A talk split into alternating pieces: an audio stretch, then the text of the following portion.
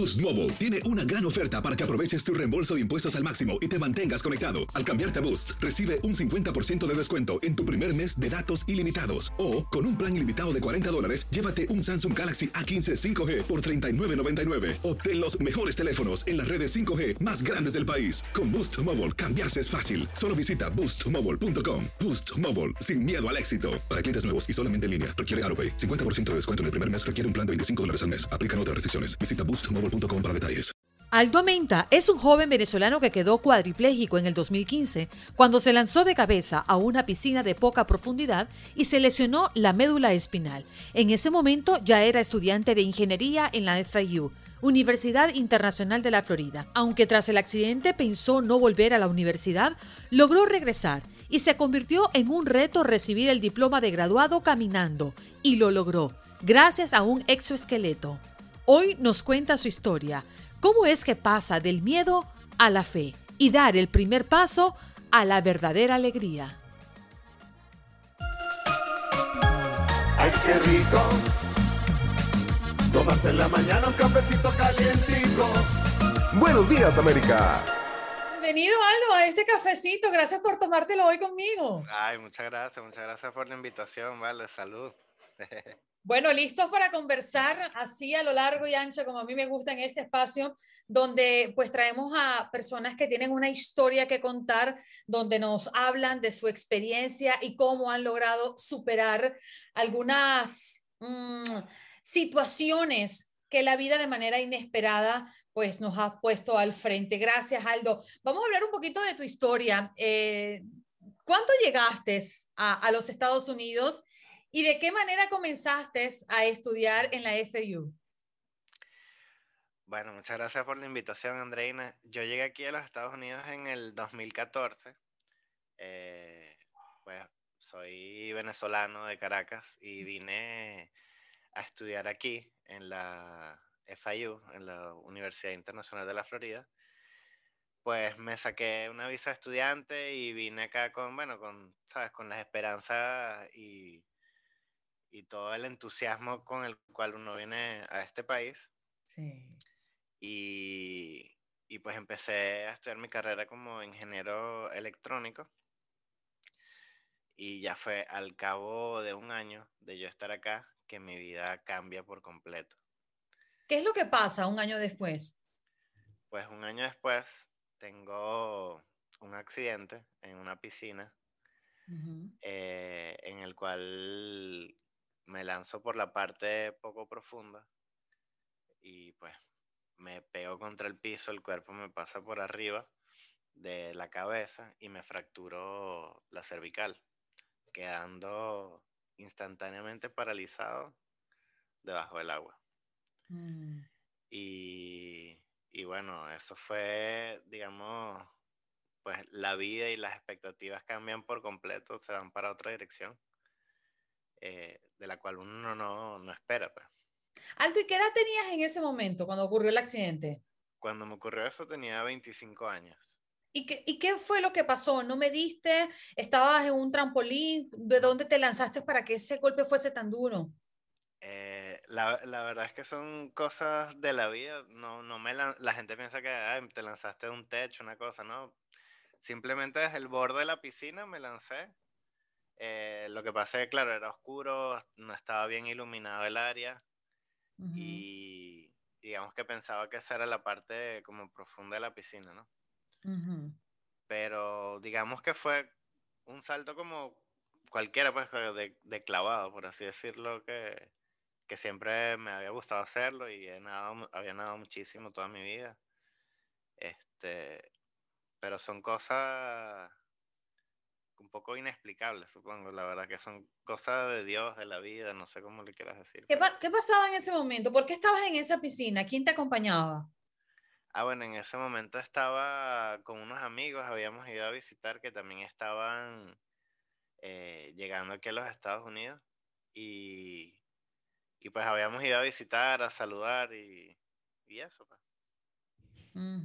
¿Y quiénes estaban? ¿Solo amigos? ¿No habían familiares? Estaba con mi hermano en ese momento, que, que, de hecho él es el que me salva la vida, porque al yo lanzarme, pues con las otras dos personas que estábamos, no pensaban que yo estaba nadando o algo así.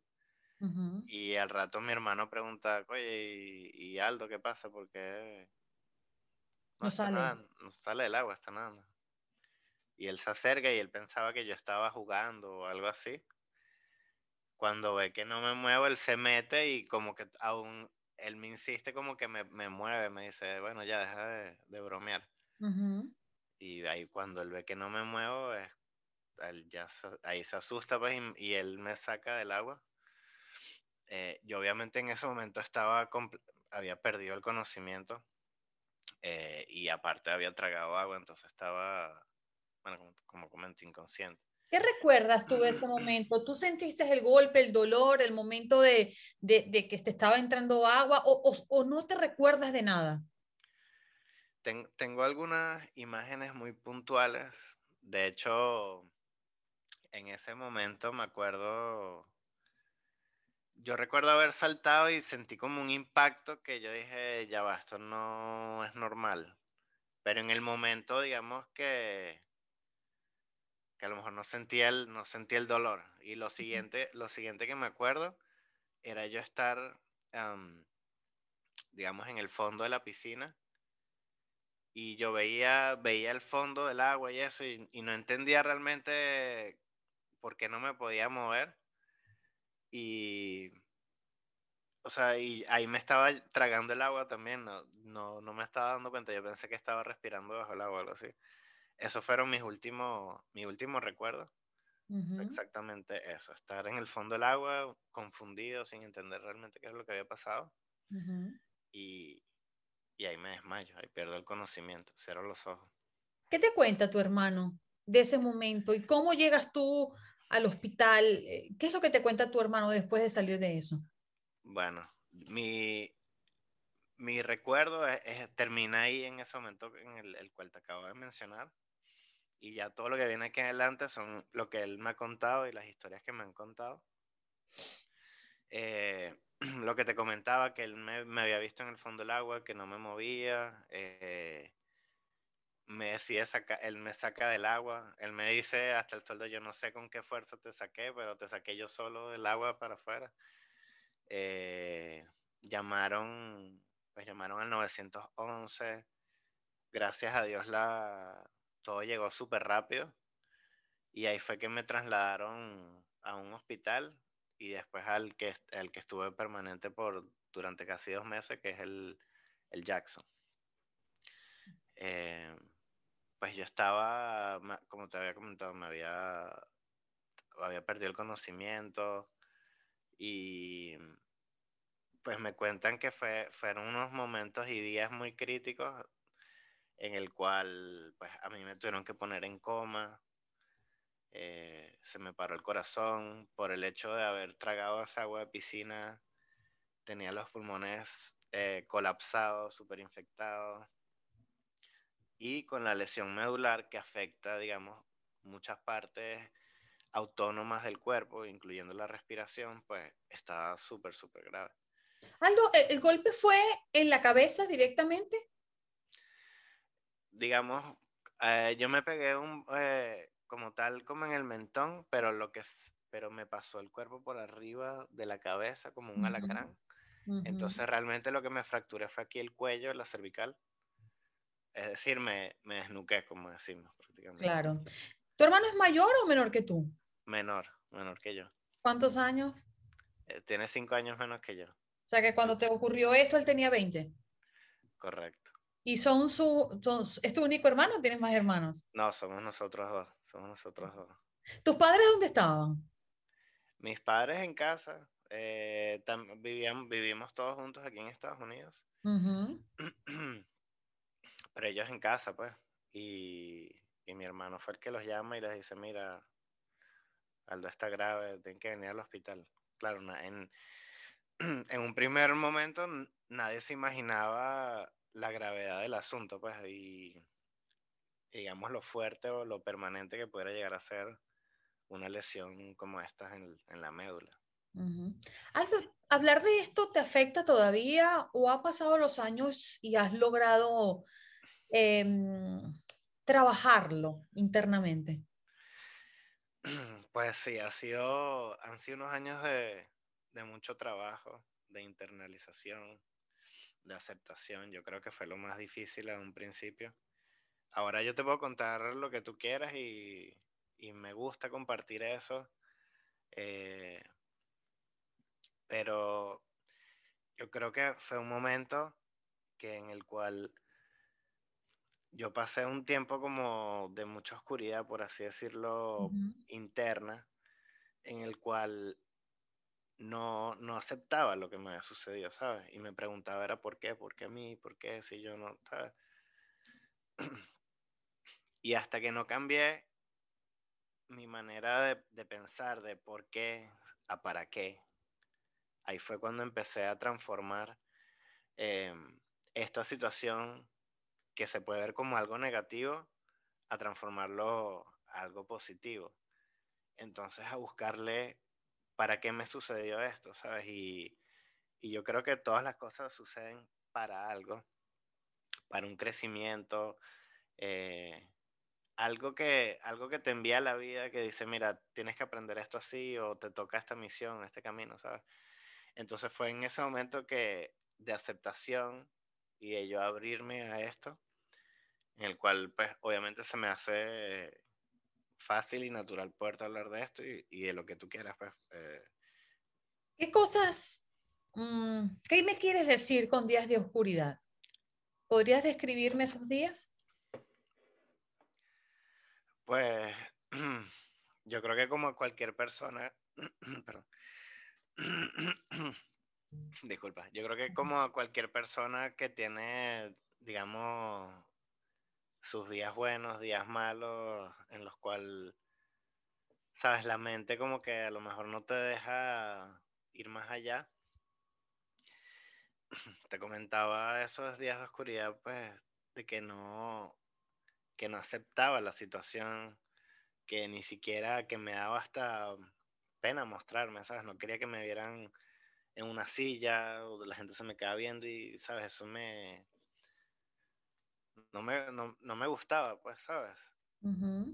y, y, pues llegué hasta a estar en puntos muy bajos de, que, ¿sabes? Ya no, quería vivir o, ¿sabes? De, de, de, sentir ese, ese anhelo de seguir viviendo, ¿sabes? Este, por toda la situación, yo digo, bueno, ¿cuál es el punto ya de, ¿sabes? a, eso, a eso me refiero, pues, de que, de que una vez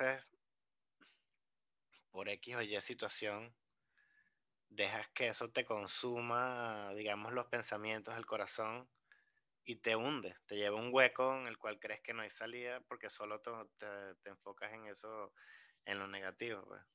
En esos días oscuros, ¿pensaste algún momento o le pedías a los médicos o a tu mamá no querer vivir? Pues sí, como te comento, me llegó a pasar, sobre todo más a nivel íntimo con mi familia, con mi madre, que, que ha sido como una de mis mayor, o sea, aparte de mi madre, mi mayor confidente, mi mejor amiga. y sí, se lo llegué a decir, perdón. Y, pero también ese apoyo familiar, haber encontrado, digamos, como esa razón para seguir adelante, pues todo eso me ayudó muchísimo a ya salir de eso y, seguir adelante. Pues decir, oye, yo por qué, estoy diciendo esto? Si la vida es hermosa, estamos vivos, este, tenemos un día más de, estar aquí, de poder respirar. ¿Cuánto tiempo pasó, Aldo? Cuando, desde que pasó todo esto hasta el punto donde dices, pero la vida es hermosa. ¿Cuánto tiempo tuvo que pasar para que tú cambiaras esa manera de ver la vida? Fue un proceso, realmente no, no te sabría decir como que, mira, fue tal día, tal fecha, tal hora, pero fue como un proceso, yo creo que por lo menos el primer año, el primer año y pico más o menos, eh, que uno va transformando eso, ¿sabes? No, a veces no es tan evidente, tan fácil, ah, sí, mira, ya, bueno, vamos a salir de esto. Pero si fueron meses. Claro, por supuesto, por supuesto, para mí sí. Yo, yo voy a aprovecharme de ti, si me permites, porque tú me dijiste hace pocos minutos que puedes hablar de lo que yo quiera. Sí, por supuesto, por supuesto. Y una de las conexiones, siento yo, más maravillosas, y, y lo hablábamos previo a comenzar esta grabación, es el sentimiento de una madre por su hijo. Yo creo que después que soy madre me di cuenta de que no existe sacrificios, es decir, uno, uno tiene por instinto la idea y la convicción de ayudar a tu hijo hasta donde sea y a cuesta de lo que sea. Y va a ser siempre un verdadero placer como madre el poder estar allí para darles respuesta a esos días oscuros que puede tener un hijo, ¿no? En tu, con tu madre, ¿podrías darnos algún relato de algún momento íntimo que tuviste durante este proceso con tu mamá que tú digas, wow, esto a mí me marcó? Em, bueno, una, una de las veces es de lo que hablábamos eh, hace poco, que en, esos momentos que, llegaba a estar como tan bajo de ánimos o de ganas de seguir adelante, ella es la que, una de las personas que siempre me ha dicho, tú sí puedes, vamos a salir de esta, vamos a seguir adelante. Em, de verdad que ha sido ese, ese clic, ese botón, ese motor que, necesario y súper, súper importante en mi vida de que yo le he llegado a decir con, con, lágrimas en los ojos, mira, me siento así, no quiero ya. Y me dice, tú sí puedes, vamos. Y, y eso, ese amor de madre, ese amor incondicional, siempre, ese apoyo, eh, ¿sabes? A mí eso también me ha llenado de, de, de motivación y decir, wow, yo, yo también tengo que, que seguir adelante, ¿sabes? Si ella me está aquí apoyando, es por algo y, y bueno, vamos a hacerlo, ¿sabes? ¿Tu padre? También, también, por supuesto. Habló de mi madre, pero bueno, también al lado está mi padre. Son, son una, una, pareja muy hermosa y muy unida. Y los dos, pues realmente, los dos siempre, siempre han estado apoyándome desde el primer momento, lo cual para mí lo es todo, pues, y, y yo digo que, que sin ellas no pudiera estar aquí hoy en día, ¿sabes?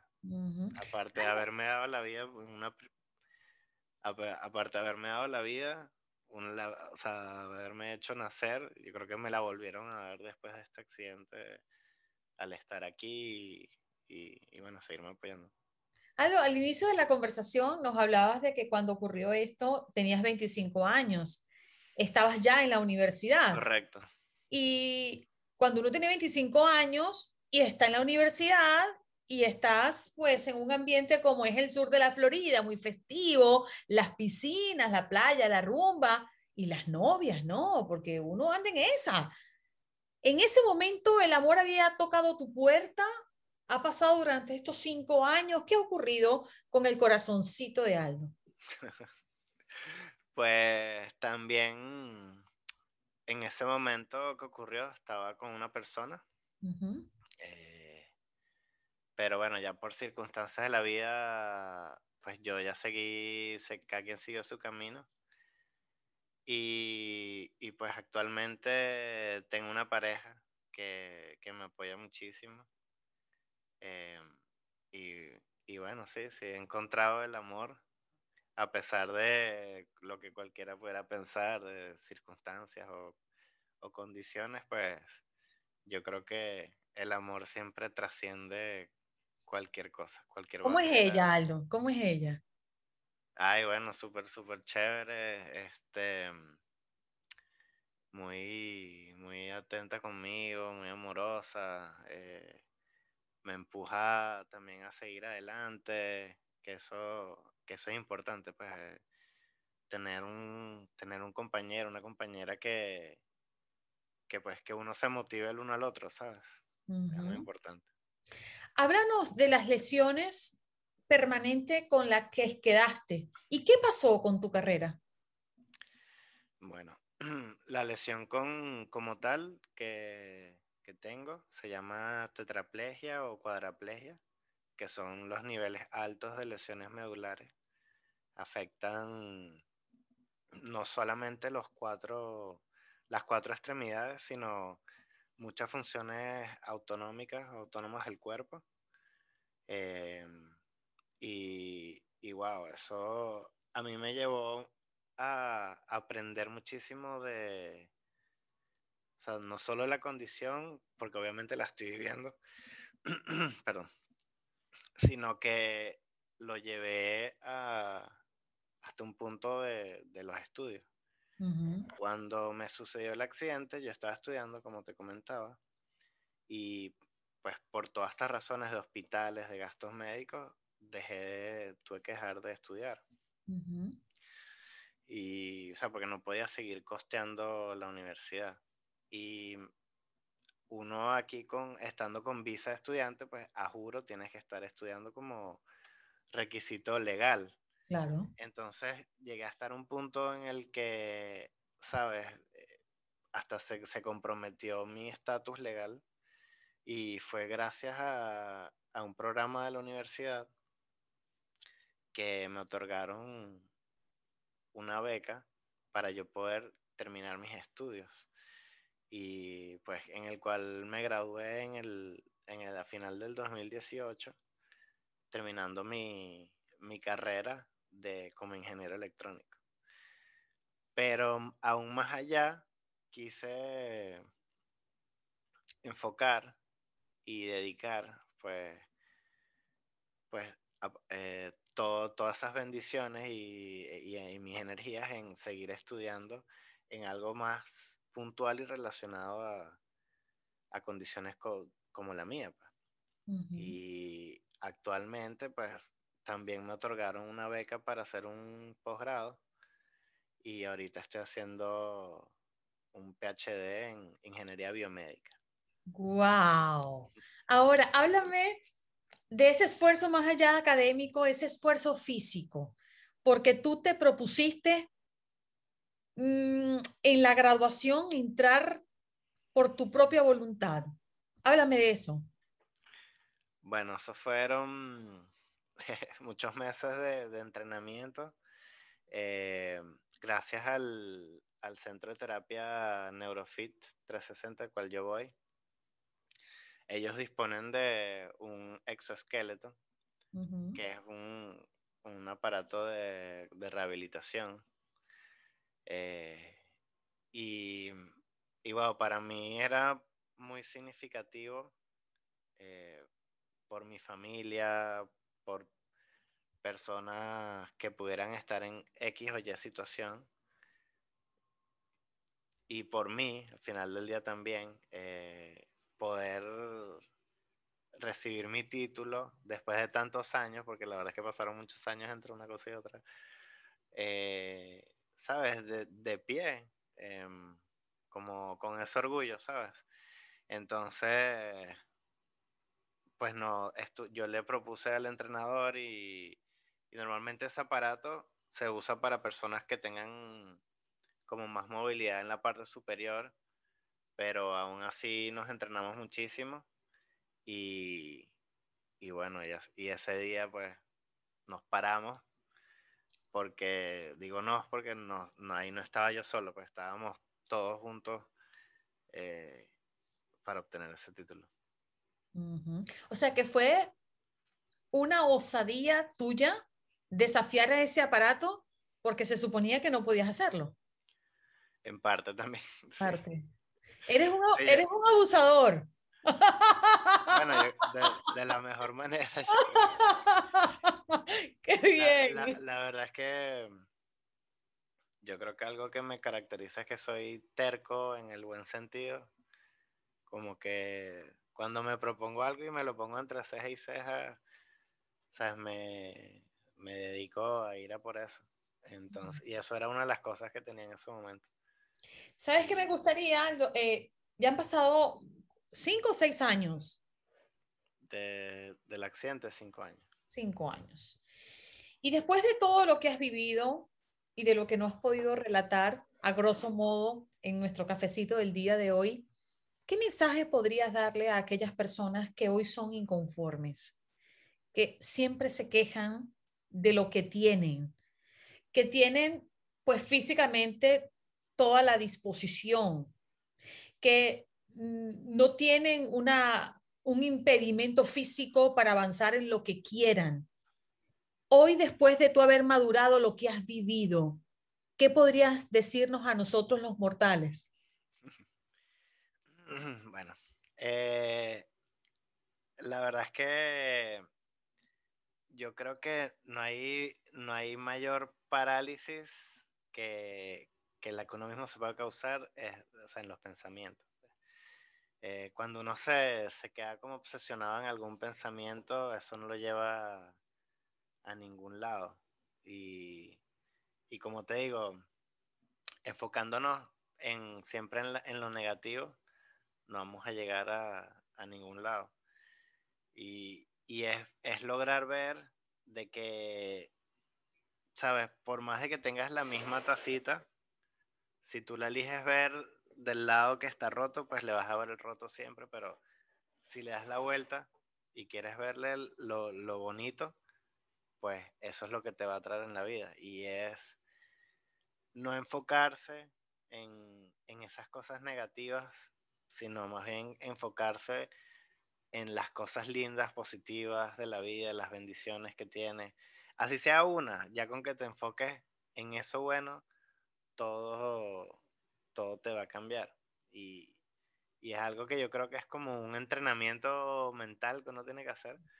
Em, pero, pero sí, sí, si uno logra enfocarse, así sea en cosas, en lo más lindo que te puede pasar en el día, ya tu vida va a empezar a cambiar poco a poco, desde tu alrededor, eh, lo que sea, lo que, lo que sea que te, que te dé esa alegría, estoy seguro que, que te va a empezar a transformar la vida. Los amaneceres y los atardeceres en el sur de la Florida eh, tienden a ser muy, muy lindos. Espectaculares, sí. Cuando tú abres tu ventana y comienza a amanecer, ¿dices algo? ¿Existe algo dentro de ti que dice, wow, un día más de vida, que estoy vivo, respirando? Sí, la verdad es que me encanta, me encanta muchísimo el sol, ver el sol, estar en la naturaleza. Y, y cuando eres consciente de, que estás un día más aquí, lo agradeces y dices, wow, gracias a quien quieras agradecer, a la vida, este, por darte un día más, un nuevo amanecer. Realmente eso es súper importante y yo creo que para mí se ha vuelto como una costumbre de que cada día que amanece y puedo salir a ver el sol, digo, wow, gracias. Gracias Dios por... ¿Es uno de los, los momentos que más disfrutas en tu rutina diaria? Realmente sí. Sí. totalmente. Aldo, eh, yo disfruto mucho el poder tomarme cafecito hoy contigo. Eh, conocía de tu historia hace muchos años, pero no hemos tenido la oportunidad de conversar. Ojalá que después de esta pandemia tengamos la opción de abrazarnos y darte la gracia persona por este tiempo que nos dedicas. No, muchas gracias a ti por la invitación y por supuesto esperando con ansia poder conocerte en persona y darte un abrazote. Un abrazo, cariño, a la distancia. Cuídate mucho. Gracias por todo, gracias por todo. Ay, qué rico. Tomarse en la mañana un cafecito calientico. Buenos días, América.